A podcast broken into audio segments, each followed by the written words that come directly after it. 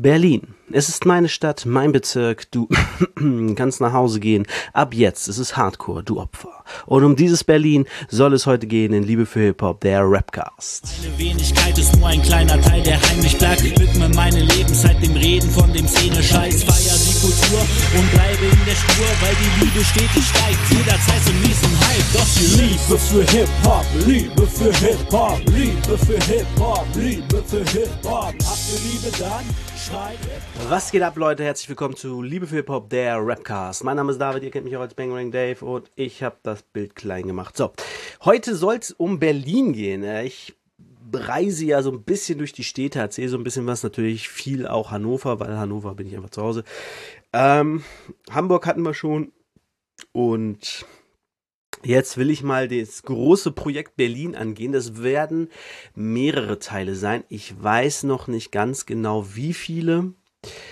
Aber das soll jetzt erstmal so der erste sein. So ein bisschen leicht reinkommen und ähm, so ein bisschen auf die 90er in Berlin eingehen. Denn das Interessante an Berlin ist ja, dass die große Stadt Berlin ähm, ganz lange gar nicht wirklich auf der Karte war. Also als es Ende der 80er mit Hip-Hop in Deutschland losgeht und ähm, die ersten Deutschrapper kamen und oder beziehungsweise die ersten Rapper kamen und auf Englisch gerappt haben und dann später auf Deutsch und so, da war Berlin irgendwie nie im Fokus. Da kam dann Heidelberg, dann war viel der Süden mit den Stuttgartern und Münchnern, dann äh, kamen natürlich Leute aus dem Ruhrpott schon früh, dann kam Hamburg dazu, und äh, Frankfurt kam irgendwann auf die Karte durch Assad und äh, Co. KDG und ähm, Berlin war da irgendwie immer nicht so krass im Fokus. Klar gab es dann immer wieder Sachen aus Berlin irgendwann, so Ende der 90er durch äh, Savage, MOR. Äh, und genau da wollen wir natürlich auch ein bisschen hin. Aber der Grund, warum Berlin nie so auf der Karte war, lange Zeit, ähm, sondern halt eher, ja, die haben eher ihr eigenes Ding gemacht. Genau, Berlin hat eher so ihr eigenes Ding gemacht. Die waren halt in ihren Bezirken. Mm, Graffiti war natürlich da schon sehr groß, lange Zeit. Rap hat dann natürlich auch irgendwie eine Rolle gespielt. Die haben das gehört, die haben das, den Ami-Rap gehört, so. Haben aber, wie gesagt, in erster Linie Graffiti gemacht und ähm, naja, das eine kam zum aber viele haben ja angefangen mit äh, Breaken oder halt mit Graffiti und kamen dann zum Rap. So. Und Berlin, Berlin war halt schon immer anders, denn es gibt lustige Geschichten, mal so lustig sind im Nachhinein schon. Äh, damals waren sie wahrscheinlich eher nicht so cool über Berlin. Und zwar, wenn Berlin auf Jams gefahren ist. Also in den 90ern hatten wir ja alles schon, gab es eine große Jam-Kultur.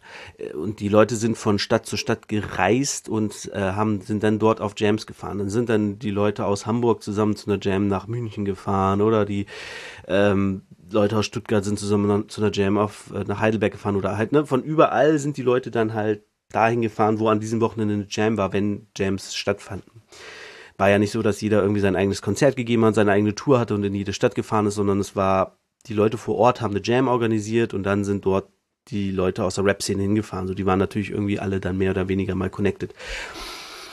Berlin hat das äh, so gemacht, also äh, was ich jetzt hier erzähle, habe ich als Quelle nicht spezifisch, sage ich mal, sondern es ist eher sowas, was ich über die Jahre hin aufgeschnappt habe und ähm, was ich jetzt erzähle, ist halt aus Erzählung von Leuten äh, wie Flair und so, also aus von den Berlinern, die sagen, wie das damals war. Und ähm, ich glaube, Falk hat auch viel darüber geredet, wie das damals war ähm, mit den Jams. Aber ähm, was ein Punkt war, warum Berlin lange Zeit in der deutschen Rap-Szene nicht so willkommen war, die sind dann halt, die haben sich dann irgendwie einen Bus geschnappt sind aus allen ihren Bezirken zusammengekommen, sind auf die Jam gefahren und haben richtig Abriss gemacht. Also die haben dann wirklich ähm, die Locations teilweise zerlegt, die Abendkasse geklaut und haben sich da halt sehr unbeliebt gemacht, wodurch dann viele gesagt haben, so, ähm, ja, die wollen wir hier nicht so gern haben. Äh, genau, ein Teil der Infos sind natürlich auch aus ähm, könnt ihr uns hören, wo die Leute halt erzählt haben, so ja, Berlin, die kamen dann halt und haben halt Stress gemacht, haben Action gemacht, haben wirklich an manchen Tagen die Abendkasse geklaut, so. Äh, ja, und dann wurden die halt nicht so eingeladen und ähm, genau, dann hat es halt auch lange gedauert, bis dann Leute aus Berlin so in die Rap-Szene rein sind. Klar gab es dann immer wieder Ausnahmen, aber der große Berlin-Hype kam dann ja erst um die 2000er, gerade dann ähm, angefangen halt mit Reuer Bunker und äh, mit Bassbox und später dann natürlich Agro Berlin und ähm, ähm, ah, wie heißen sie nochmal? Specialists mit Harris, ähm, genau, mit Specialists, die hatten ja dann schon ähm, relativ früh auch einen, einen Major-Deal. Ähm, aber man kann ja so ein bisschen erzählen, so die Anfänge, und das war ja halt sowas wie Royal Bunker. Royal Bunker ist ja recht bekannt und Royal Bunker war ja nicht von Anfang an Label. Royal Bunker war ja am Anfang eine, eine Session, eine Hip-Hop-Session.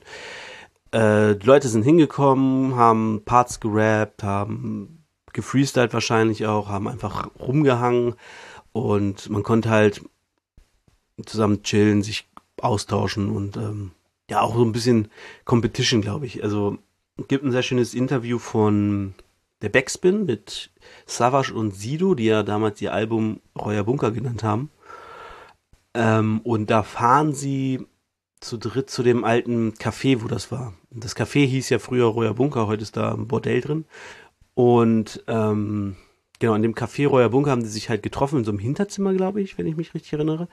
Und Savage und Sido meinten halt so, ja, ey, manche sind bist da halt teilweise hingekommen, hast dann ständig die gleichen Texte gerappt. Ich glaube, das war dann irgendwie einmal die Woche, haben die sich getroffen. Und du hast dann halt irgendwie einen Monat lang immer wieder den gleichen Text vorgerappt.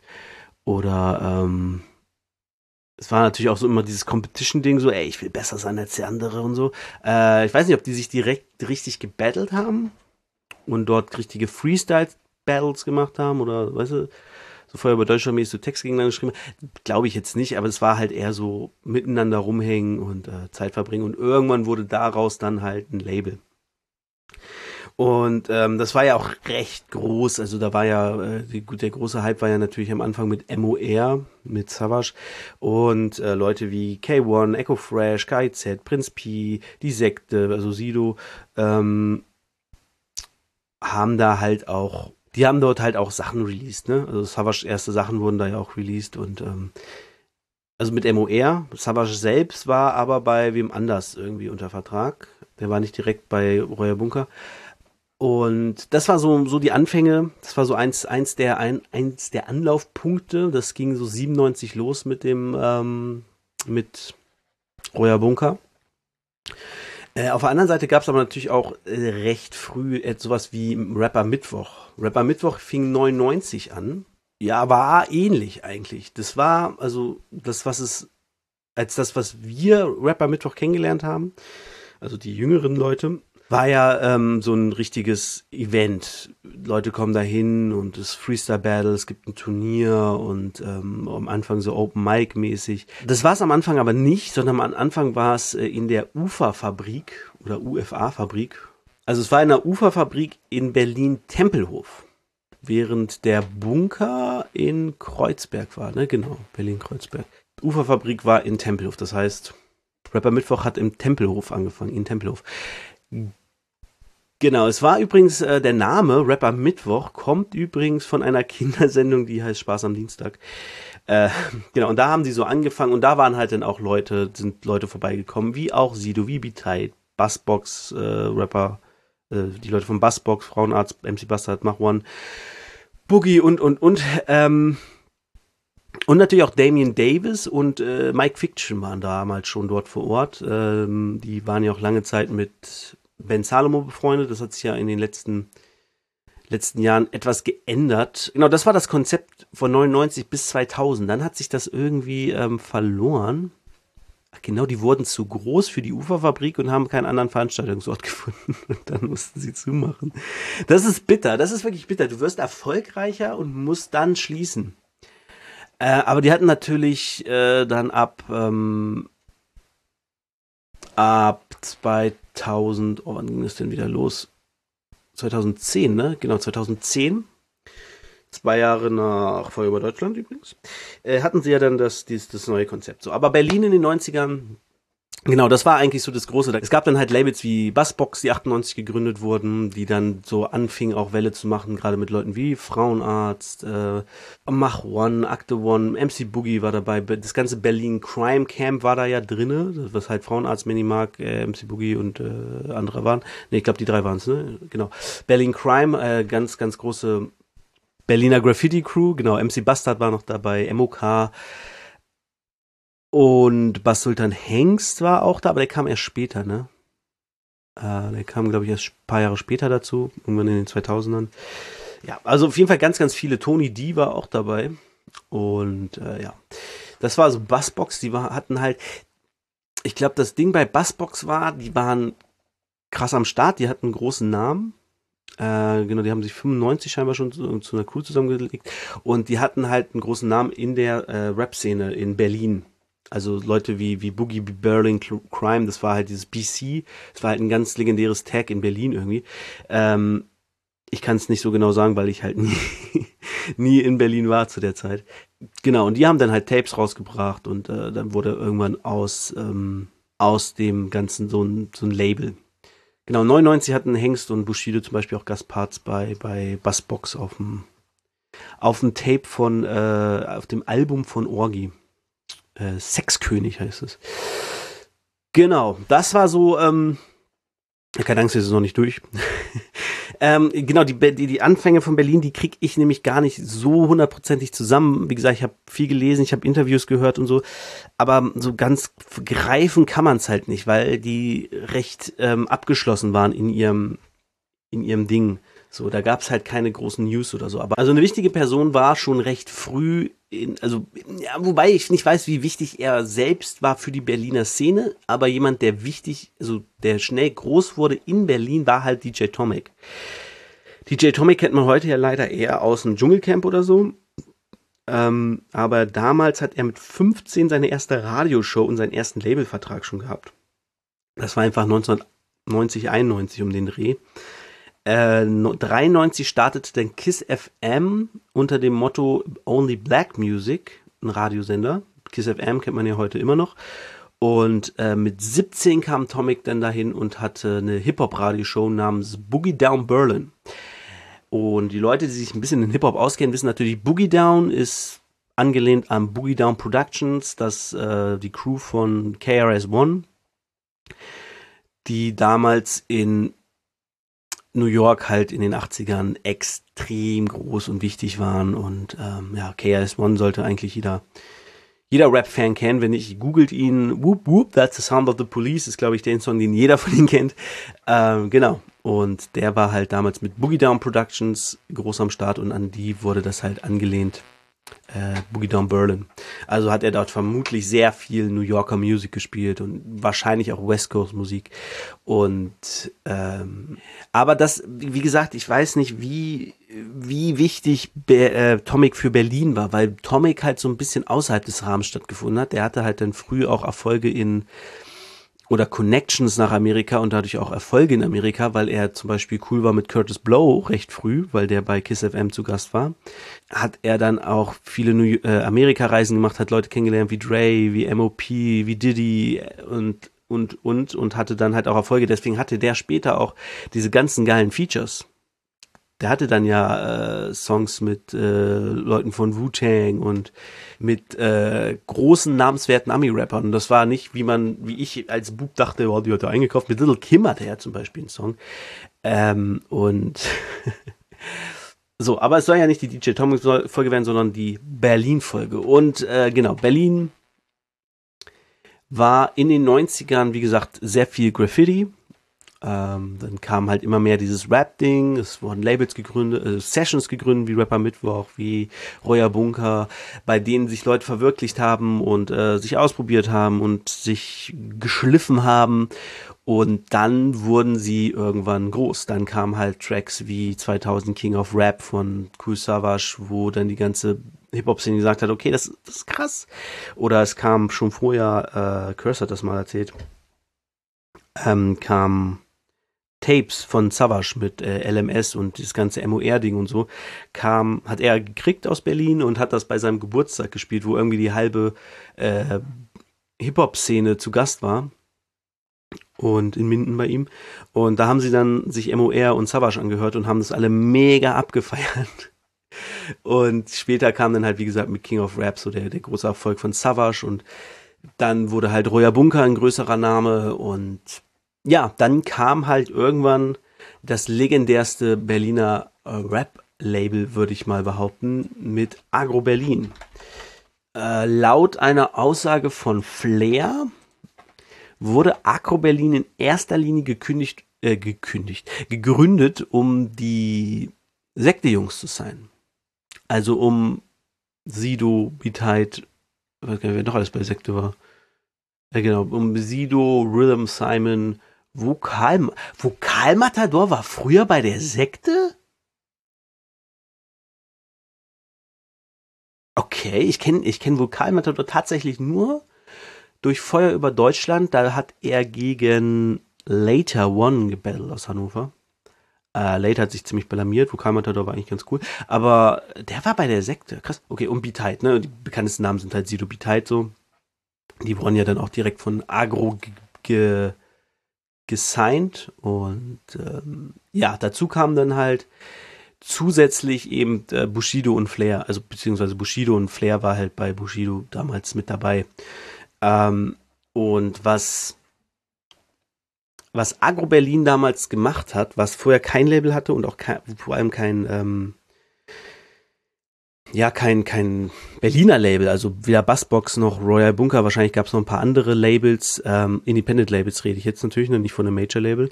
Ähm, die hatten direkt ein, ja, ein Businessplan. Die haben nicht gesagt, ey, wir machen gerne Musik, wir gründen ein Label, so wie Steiger das gemacht hat, so, ey, lass mal einfach jetzt selber ein Label machen, äh, sondern die haben gesagt, okay, wir äh, sind zu dritt, es waren ja äh, Spectre, Halil und Speichel, die das gegründet haben. Und die hatten halt direkt einen, einen, größeren Plan. Die haben sich halt überlegt, wie kann man, wie kann man Leute vermarkten, wie kann man irgendwie ähm, an die Öffentlichkeit. Die haben auch dieses Hip-Hop und Business-Ding getrennt, so ein bisschen. Die haben gesagt, okay, wir, wir sind keine Rapper, also die drei, wir, wir machen keinen Rap, wir kümmern uns nur um das Business. Wir wollen selber gar keine Mucke machen. Wir holen uns Leute, die Mucke machen. Und das war was, was gerade in Berlin noch nicht so in der Form existiert hat und sie sich halt auch Marketingstrategien überlegt haben. Und dann hattest du halt Sido, der Typ mit der Maske, der so ein bisschen crazy drauf ist, der aus dem MV kommt. Du hattest B-Tide, der halt der Klischee-Schwarze war. Und du hattest dann später halt einen Bushido, der so ein bisschen diese Hardcore-Südländer-Mentalität äh, reingebracht hat. Äh, mit Flair später dann so den, den, den Proto-Deutschen. so der halt für sein Land steht und so. Ähm, das waren alles, das war ja alles kalkuliert. Genau, aber da will ich jetzt auch gar nicht groß weiter drüber reden, weil wenn ich die zweite Staffel, äh, zweite Folge hierzu mache, zu Berlin, dann wird das alles ein bisschen ausführlicher, ein bisschen mehr reingehen, weil ich dann nochmal ordentlich äh, nachlesen und recherchieren will. Ich wollte hiermit erstmal den Grundstein legen, dass wir so dieses Berlin 90er halt so ein bisschen abgehakt haben, damit wir uns dann richtig auf die geilen, die geilen Sachen ähm, stürzen können. Und äh, genau, einfach dieser Fakt, Berlin war sehr für sich. Sie waren auch sehr in ihren Bezirken unter sich. Also teilweise hatten die Bezirke ja Krieg miteinander, gerade durch Graffiti und so gab es da sehr viel Wut aufeinander, sage ich mal, und äh, Schlägereien und Auseinandersetzungen.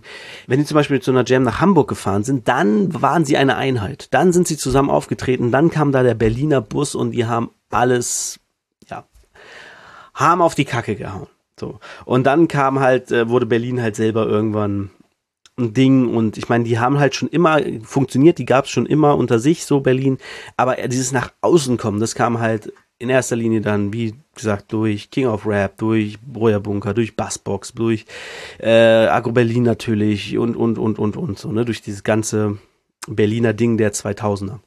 Aber über das Berliner Ding der 2000er wollen wir halt beim nächsten Mal reden ich freue mich drauf. Äh, ich habe richtig Bock gerade, mich da äh, rein zu nerden und mir das alles reinzuziehen und mir Interviews anzuhören. Äh, ich weiß nicht, ob das jetzt in vier Wochen kommt oder ob ich da dann erstmal die JMA mache, die glaube ich langsam mal zu Ende ist. Oder ob ich das halt erst in, ähm, genau, in, den, in acht Wochen mache. Fakt ist, nächste Woche kommt erstmal das Spot-On wieder mit ein paar freshen Rappern. Letztes Mal hatten wir ja die Beatbauer-Version. Und ja, ich, äh, das war's vom Thema. Wir haben aber natürlich noch ein Battle. Ich habe mir nämlich angeguckt, ein Battle, Leute, ich habe mir ein Battle angeguckt, ihr wisst, gucken mir immer Battles an. Und heute habe ich mir das Battle angeguckt. Nedal Nip gegen Mighty P. Das war das allererste Battle von Nedal bei Feuer bei Deutschland. Was rede ich da? Das war das allererste Battle von Nedal bei Rapper Mittwoch in der BMCL. Ich weiß gar nicht, ob es das letzte war. Ich glaube, eins hatte er mindestens noch. Und es war das allerletzte Battle scheinbar von Mighty P. Also, also hieß es jetzt. Ich meine, wir wissen alle Rapper und ich höre auf. Das ist wie, wie Wrestler und ich höre auf. ja, genau. Ähm, dann lacht das äh, Saudi-Arabien-Geld und dann ist man wieder back. Aber bei Rappern ist das ja auch mal so eine Sache. Ich habe jetzt nicht geguckt, ob ich noch ein Battle von MyDP finde. Es war insgesamt ein gutes Battle. Ähm, MyDPs beste Battle, muss ich sagen. Die davor fand ich alle nicht so geil. Gerade das gegen RV hat er ja mega verkackt. Aber das war ziemlich gut. Ähm, und Nedal ja, Neda hat so ein bisschen. Was ich ganz cool fand bei Neda, er hat angefangen und hat eine Mighty, äh, Mighty Mo Imitation gemacht, so eine auf, ja, ich bin doch gar nicht Mighty und hat das halt so gerappt wie er. Das war schon mal sehr lustig. Äh, hat auch lange gemacht, wenn Mighty meine Texte schreibt, warum sind meine dann besser als seine? Ähm, und ja, hat ansonsten so sein Niederding gemacht. Es war noch ein bisschen, ich glaube, da sind viele Sachen im Battle gefallen, die er heute nicht mehr so sagen würde, wie zum Beispiel einen Rucksack in die Masse werfen und also tun, als wenn man ein Attentäter wäre. Würde er, glaube ich, heute nicht mehr machen. Weiß nicht, hat er so ein bisschen sein Mindset geändert und weg von diesem Straßen-Gangster-Shit-Ding und so. Ähm, und konzentriert sich eher auf, auf die wichtigen Dinge im Leben, wie Freundschaft, Familie, äh, seinen veganen Lebensstil und ähm, solche Dinge. Ähm, ja, P, der hatte dann zwischen denen so ein Ding, wo er sagen wollte, okay, ihr seid keine Gangster, weil Hannover ist halt nicht kriminell genug. Er meinte dann irgendwie, ja, es gibt in Hannover, äh, hat er dann so zusammengerechnet, 518.000 Leute und es gibt so und so viele Rentner, so viele, so viele Kinder und ähm, so und so viele Straftaten, so wie kann dann irgendwie, es kommt auf einen, auf einen von denen kommt dann so und so viele Straftaten.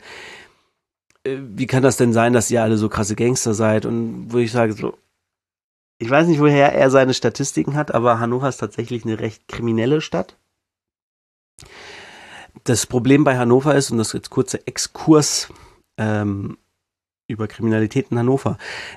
Hannover hat eine sehr starke Beschaffungs- und Drogenkriminalität. Das liegt daran, dass wir halt relativ mittig wohnen zwischen Berlin und Holland. Wenn du von Berlin nach Holland fährst, kommst du durch, äh, durch, durch, durch Hannover durch. Wenn du von Hamburg nach München fährst, kommst du durch. Wir sind halt so ein, so ein Knotenpunkt. Und deswegen gibt's in Hannover und gerade um den Bahnhof herum ähm, sehr viele Junkies, äh, sehr, sehr viele Hero, Heroinabhängige, sehr viel Obdachlosigkeit, sehr viel äh, Leid. Die Stadt probiert das ja so ein bisschen in den Griff zu kriegen, indem sie alles erneuert und ähm, so die Orte, wo die wo die herumhängen, so ein bisschen eindämmt, aber das klappt natürlich nicht immer so. Ne? Ähm, aber Deutsch, also Hannover hat eine sehr große Drogenszene. Ähm, zum Beispiel der Stadt, der nämlich groß wurde, Rickling, der hat halt auch äh, den, den bekannten Schünemannplatz äh, was einfach ein, ein, kleiner Park ist, gegenüber von äh, einer Methadon-Ausgabestelle. Und da sammeln sich dann halt auch immer welche. So und in der, in der Südstadt zum Beispiel gibt es das auch oder am, am Schwarzen Bären.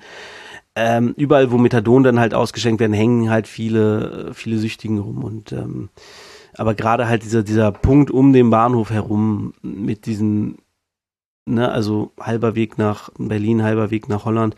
Das ist halt alles so, das ballt sich dann irgendwie und ähm, dadurch hat Hannover tatsächlich sehr viele, äh, eine sehr hohe Straftat pro Einwohner Statistik. Also wir, wir sind, glaube ich, vor einem Jahr oder so war, glaube ich, Hannover die drittkriminellste Stadt oder sogar die zweitkriminellste Stadt nach Frankfurt, gerade was Drogendelikte angeht. Ähm, genau. Also das ist, er redet das da ein bisschen klein, was ich ein bisschen schwierig finde, weil du nicht sagen kannst, ich äh, verharmlose jetzt mal die Kriminal Kriminalstatistiken in, in Hannover, um meinen Gegner zu battlen. So. Klar kann man machen, äh, aber da wird dann natürlich viel ignoriert. Aber das ist wahrscheinlich bei, einfach bei sehr vielen Punchlines so und bei mir, bei dem ist jetzt halt, weil ich in Hannover wohne, weil ich das mitkriege, weil ich da ein bisschen Ahnung von habe, so. Ähm, ist das, stößt das bei mir natürlich anders auf als jetzt bei Leuten, die von außen sind. Die sehen einfach nur eine geile Punchline. Ist ja auch okay. Kann man ja machen und äh, seine Punchline war dann halt am Ende okay. Wenn ich euch alle angucke hier, dann hab, haben wir hier nicht mal eine ganze Straftat. So. da, von daher ist schon ganz gut aufgebaut, aber ja, wie gesagt, ist halt nicht ganz die Wahrheit. Aber das ist ja auch egal. Es ist ja Battle Rap und ähm, ja, Neda hat dann natürlich noch auf die legendär, auf den legendären Jutebeutel von MyDP angespielt, den er beim RV-Battle hatte. Äh, und hat auf den, seinem Beutel geschrieben, Mick-Typ Hurensohn. hat dann irgendwie buchstabiert. Äh, M steht für, keine Ahnung, miserabel, äh, I für, für, für Idiot und solche Sachen. Und Hurensohn steht für Hurensohn, weil du ein Hurensohn bist. Dann ich so, ah, okay. Ähm, nee, das war also, wie gesagt, gutes Battle. Ähm, ein frühes Battle von Neda. Er hatte schon ein paar bei Diltily. Aber er, da sieht man halt auch, er ist noch sehr jung. Ähm, bei seinen späteren Battles hat er mal eine Cappy aufgehabt, die hat er da nicht. Er, beim Bart sah noch irgendwie anders aus. Und ja, war auf jeden Fall ähm, spannend, ihn mal so jung zu sehen. Und Mighty Peace letzte Battle, wie gesagt, das Beste. Er hat es dann am Ende auch gewonnen, wo ich mir denke so, ja, gut, ob das jetzt so fair gejudged war. Ich glaube, am Ende hat Fresh Polacke ihm den Punkt gegeben, weil er ihn ein bisschen, bisschen besser fand. wo ich mir denke so, ja, okay. Ähm, ist ja okay, wenn, wenn das wirklich sein allerletztes Battle ist. Wobei man sagt beim Wrestling natürlich, ein guter Wrestler verlässt das Territorium immer auf dem Rücken, was so viel bedeutet wie das letzte Match verliert man, um dann einen Jüngeren zu pushen. Ist beim Battle Rap natürlich was anderes, weil, ähm, ja, obwohl, er, er hätte ihn wahrscheinlich auch, oh, Mighty P-Sieg hätte Mighty P-Sieg Neal damals gepusht. Ich meine, ich glaube, bis bisschen später wurde er dann Champion bei Diddley, ne? Das Battle war 2015, oh, jetzt muss ich zurückrechnen. Wann hat er den Titel gegen Jarambo verloren? Ich glaube 2019, dann muss er 2017 Champion geworden sein. Egal, vielleicht auch 2016. Wir werden es irgendwann erfahren und dann erzähle ich es euch. So, äh, das war's auf jeden Fall. Das Battle, wie gesagt, kann man gucken, ist nicht schlecht. Genau, das war das Battle. Ähm, das war der erste Teil von Berlin. Das der nächste Teil von Berlin kommt, wie gesagt, irgendwann mal, bald. Und wir gucken dann einfach mal, was in Berlin abgeht. Und ansonsten hören wir uns natürlich in zwei Wochen, wenn es wieder heißt Spot on. Und ich freue mich drauf. Ähm, lasst ein Like da, folgt mir, wo immer ihr diesen Podcast hört. Und ansonsten bleibt nur zu sagen. Adieu. Das ist Liebe für Hip-Hop, Liebe für Hip-Hop, Liebe für Hip-Hop, Liebe für Hip-Hop. Habt ihr Liebe dann? Schreit Hip-Hop, schreit Hip-Hop, schreit Hip-Hop. Liebe für Hip-Hop, Liebe für Hip-Hop, Liebe für Hip-Hop,